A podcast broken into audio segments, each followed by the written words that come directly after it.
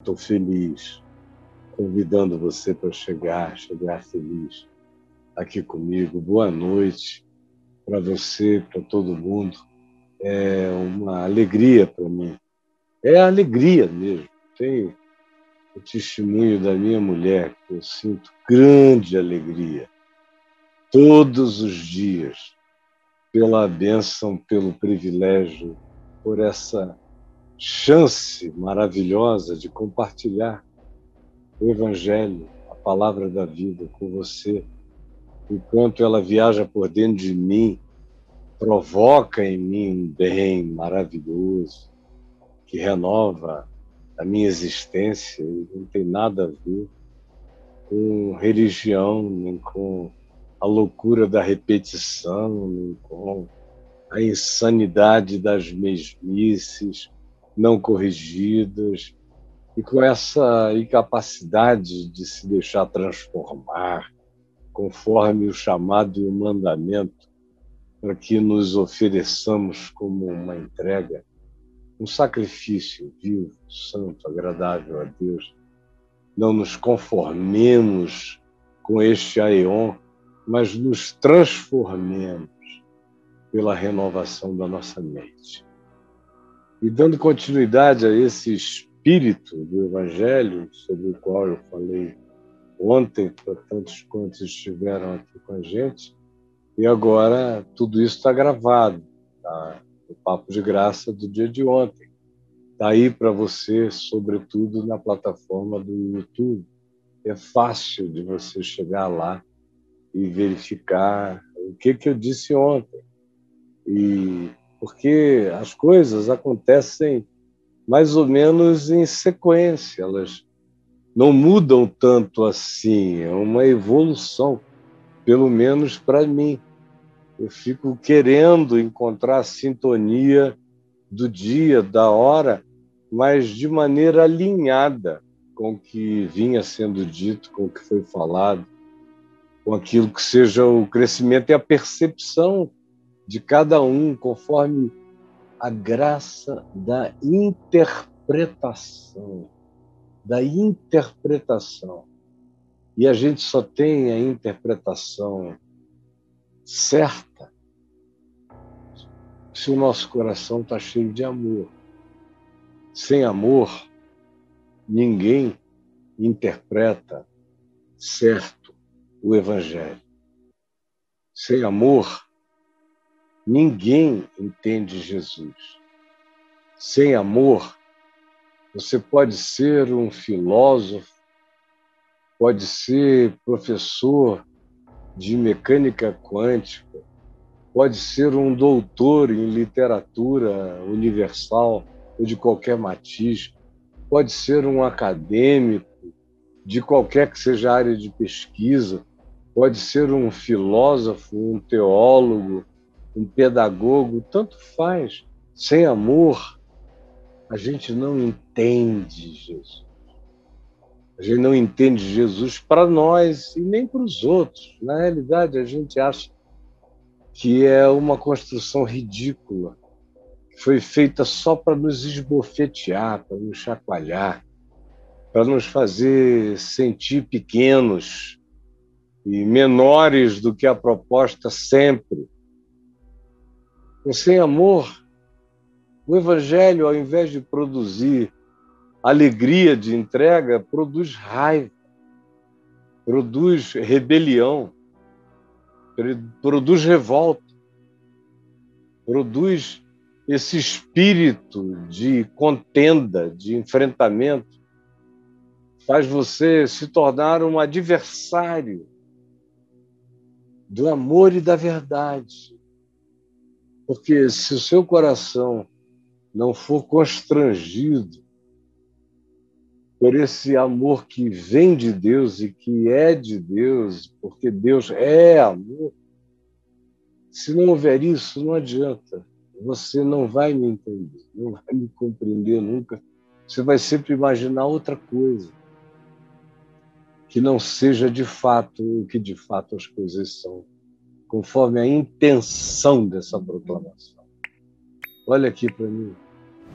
Você está vendo o texto aí, no qual eu quero ler, em Lucas 14, de 25 a 33, são os versos onde essa narrativa está compreendida em Lucas, está feita, e ela começa dizendo que grandes multidões acompanhavam a Jesus e ele, voltando-se, lhes disse: Se alguém vem a mim e não aborrece, isso é muito, muito, muito estranho, esquisito, muito ruim. Insuportável. É insuportável. A gente tem que reconhecer que é insuportável. O Evangelho chega e nos coloca num lugar onde a gente se rende ou declara com raiva, com ódio até que o evangelho é insuportável. Como eu já vi tanta gente me dizer, como também já vi o oposto. Mas o texto prossegue e diz que grandes multidões o acompanhavam e ele, voltando-se, lhes disse: Olha só o que ele disse: se alguém vem a mim e não aborrece a seu pai e mãe, e mulher, e filhos, irmãos e irmãs, e ainda a sua própria vida, não pode ser meu discípulo. Ai, ai, ai, ai, ai, ai, ai. Então, quem é que pode? Porque eu, eu fui ensinado por Jesus a amar meu pai, minha mãe, a honrá-los. Fui ensinado por Jesus a cuidar dos meus filhos. Ele atendeu o apelo das manifestações paternas e maternas de amor como no caso de Jairo, como no caso da mulher Cirofinícia, como em tantos outros casos de carinho e solidariedade pelo amor dos pais aos filhos e dos filhos a seus pais. Era isso que o profeta Malaquias dizia ao terminar as palavras da sua revelação e que foram apanhadas aqui mesmo em Lucas e aplicadas a João Batista, algo feito pelo próprio pai de João Batista, Zacarias, que dá graças a Deus por lhes conceder essa visitação do sol nascente das alturas, que viria para alumiar os que jaziam nas trevas e na sombra da morte, dirigir os nossos passos ao caminho da paz e também, de maneira maravilhosa, se diz para converter o coração dos pais aos filhos e o coração dos filhos a seus pais, conforme está dito aqui em Lucas, no capítulo Primeiro, você vê explicitamente a menção a Zacarias, dizendo que o João Batista que viria cheio do Espírito Santo, já no ventre materno, converteria muitos dos filhos de Israel a, Deus. Ele viria para cumprir a profecia de Malaquias. Malaquias 4, último texto da Bíblia, que dizia que ele viria também para converter o coração dos pais aos filhos e converter os desobedientes à prudência dos justos e habilitar para o Senhor um povo preparado. Aqui no verso 16 do capítulo 1. Então, como é que é isso? Se para que eu faça assim, eu estarei transgredindo todas as leis da vida e os princípios propostos em relação a qual seria o significado da vinda desse que em Jesus se manifestou de maneira tão chocantemente extraordinária e absurda, revelando o amor de Deus de maneira insuportável. Como é que Jesus me manda tal coisa se ele me ensina o oposto? O que significa aborrecer a pai, a mãe e a mulher, e a filhos, e a irmãos e irmãs, e ainda a sua própria vida? É mais fácil para mim entender o aborrecer a minha própria vida. É mais fácil para mim me entregar e morrer pelos meus filhos e viver para eles. É muito mais fácil, é doce para mim viver e me entregar pela minha mulher, se necessário for, ou ter me entregue pelo meu pai, pela minha mãe, ou pelos meus irmãos e irmãs, e por amigos, e por tantas vezes e certezas da fé, até por inimigos. É mais fácil você se entregar por eles e sacrificar sua, sua própria vida, como já, eu já falei a respeito disso, e entregar isso a Deus. Agora, o que é aborrecer essas pessoas todas? pelas quais eu estou, estive e estarei disposto a morrer. Significa aborrecê-los, sem que isso signifique o que, de cara para os nossos sentidos, isso parece ser, que é um álibi para desprezar essas pessoas. E eu já vi gente louca e, ao mesmo tempo, oportunista, pegando esse texto para explicar por que que tinha ido embora e deixado para trás todo mundo, inclusive mulher e filhos, sem nenhuma assistência, loucos, desvairados. E você repudia uma ação desse nível. O que significa, então, aborrecer esses que são não aborrecíveis do ponto de vista do ensino do próprio Jesus. Esses a quem se diz que eu devo aborrecer são justamente esses que eu só conseguirei amar se eu renunciar a eles. Este é o princípio. Esses são aqueles que eu só conseguirei amar se renunciar a eles. Se eu tiver a coragem de amá-los tanto que eu os entregue a Deus. É uma decisão pesada. Você tem que amá-los tanto, tanto, para fazer como Abraão e dizer: Meu filho sem Deus não é nada, mas Deus sem meus filhos ainda é Deus. Eu,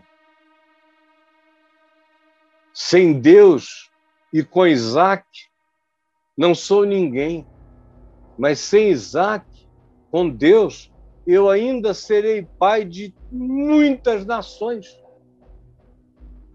Porque eu amo, amo, amo meu filho, mas eu renuncio a ele por amor ao absoluto de Deus, significado do que seja viver para se entregar sinceramente, não adoecidamente, mas sincera e saudavelmente.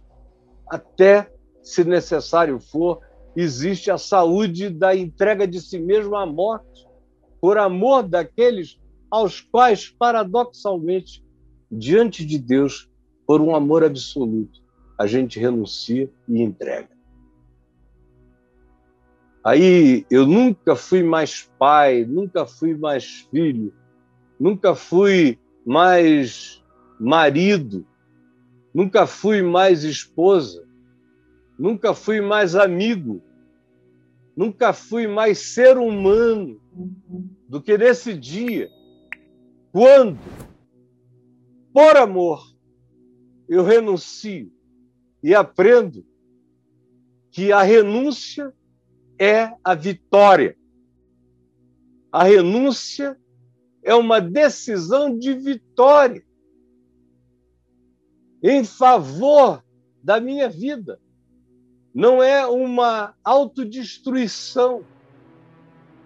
É uma entrega para que, na leveza absoluta do meu amor por Deus, eu exame, sem adoecê-los, sem enfermá-los, sem ficar doente por causa deles e sem ninguém ficar doente também por minha causa. Quanto mais eu cresço nessa consciência, mais liberto eu fico, mais liberto eu deixo os outros. Mas isso só acontece quando o amor é filtrado e purificado pela renúncia. E se isso não acontecer, Jesus diz: você não poderá ser meu discípulo. Você não poderá ser minha discípula se você não aprender a filtrar o seu amor pela renúncia. Na peneira da entrega, na peneira da renúncia. Eu sei que o que eu estou repetindo e que Jesus disse para muita gente é completamente pesado, é terrível, é insuportável.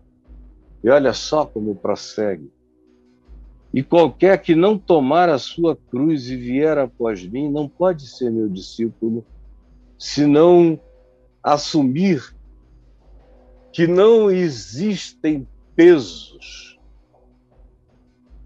que não existem demandas de natureza filosófica ou de busca de significação ou de demanda de explicação que não venha a ser transformada em realidade de crucificação, acolhendo a resposta da não questão, acolhendo o sentido dessa pacificação que está para além de qualquer possível explicação. Essa é a filosofia do discipulado. E é o que Jesus está dizendo nessas palavras: qual de vós que queira me seguir não fará antes essa realidade de tomar a cruz e vir após mim, porque se não o fizer, não poderá ser meu discípulo. Pois qual de vós, pois qual de vós, esse pois, conecta uma palavra a outra, não tem separação, é uma evocação do que foi dito e falado por ele antes por esses sentidos aqui descritos por mim a todos os que estão chegando agora. Preste atenção. Então ele diz: E qualquer que não tomar, não pode ser meu discípulo, pois qual de vós, pretendendo construir uma torre, não se assenta primeiro para calcular a despesa e verificar se tem os meios para a construir. A ênfase que Jesus dá é numa renúncia que decorre de introjeção de significados. Você se assenta e avalia. E vê. E vê se você, de fato, quer continuar, se essa é a escolha se você tem a vontade de fazer essa decisão da renúncia que liberta a gente para amar com liberdade. Porque só a renúncia nos filtra o amor que saudavelmente agora ama com liberdade, depois de renunciar. E depois de não ficar com as questiúnculas, mas abraçar a vida, abraçar a cruz, deixando tudo filtrado pelo amor que compreende significados que excedem a própria compreensão. Quem de vós, primeiro, não se assenta para calcular, para não suceder que, tendo lançado os alicerces e não a podendo acabar, todos os que a virem zombem dele dizendo: Este homem começou a construir e não pôde acabar. A ênfase maior de todas é essa: ele começou e não acabou. Ele começou, ele era discípulo, mas não acabou. Começou a construir, mas não calculou as implicações, o significado,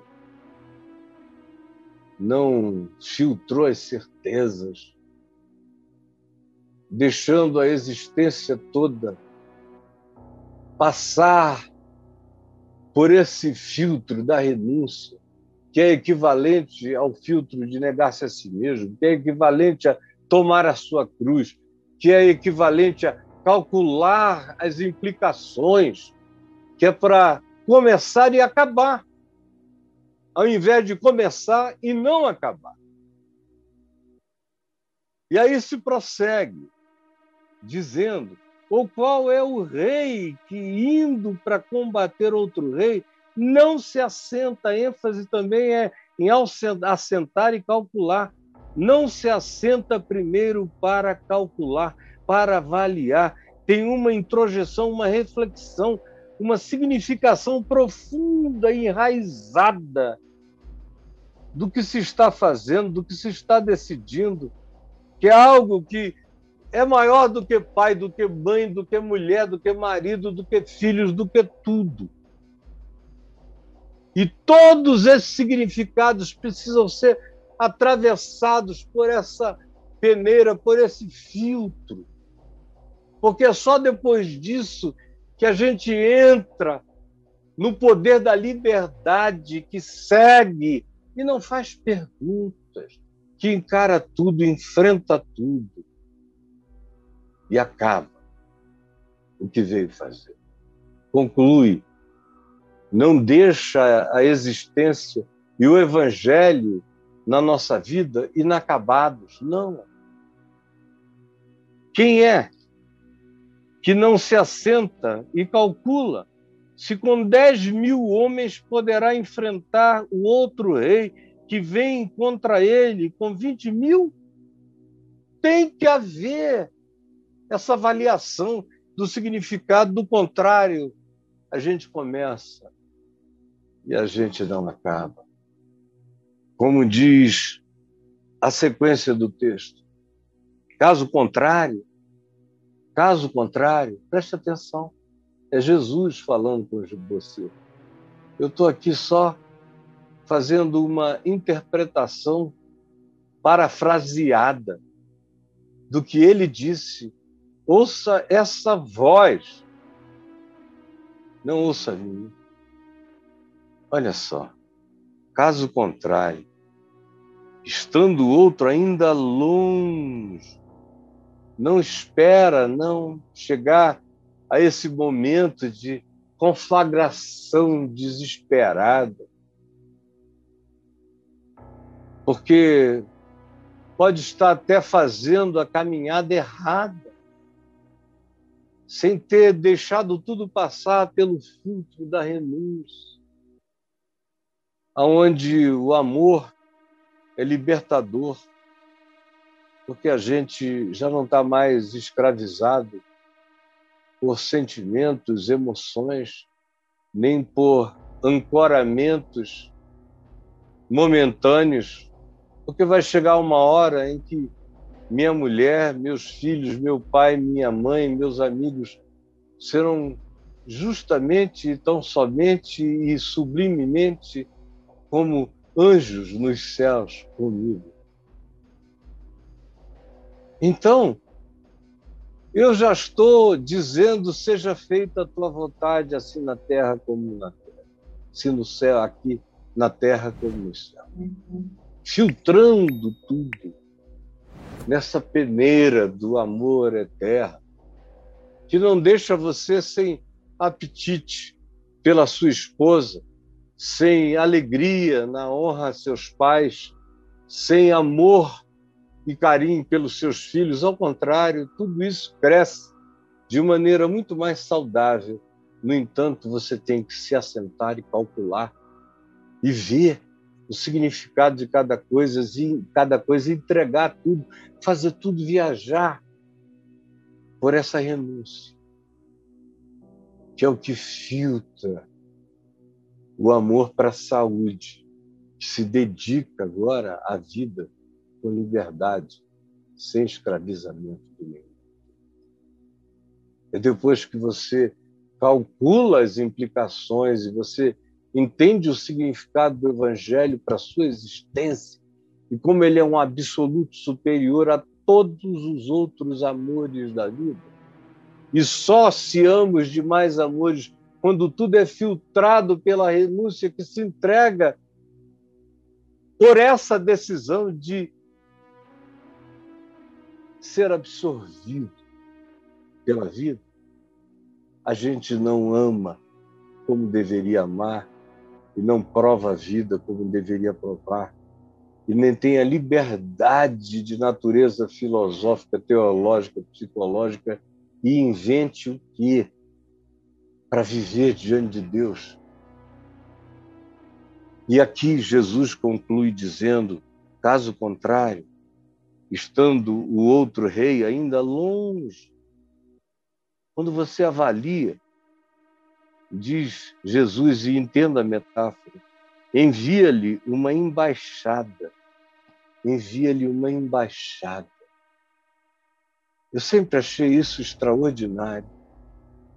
Essa porta aberta da graça de Deus para algo tão insuportável e que muita gente acha que é um peso que não pode carregar. Mas é melhor ser sincero e dizer: não, esse é um peso, pelo menos por hora, por enquanto, eu acho que não consigo carregar. E aí peça e envie uma embaixada hoje. Uma embaixada. E a embaixada já foi enviada, já está constituída. E não é nessa Jerusalém que gera, segundo Paulo em Gálatas 4, gera só para a escravidão, essa Jerusalém geopolítica, não é uma embaixada na Jerusalém celestial. Como diz o escritor de Hebreus, a gente chegou foi a essa Jerusalém celestial. Essa é a nossa referência. Mas já é a nossa embaixada. Eu já estou assentado em Cristo Jesus nesse lugar de intocabilidade, de imunidade, não para malandragem, não para mentira, mas imunidade para o crescimento que vai gerar maturidade.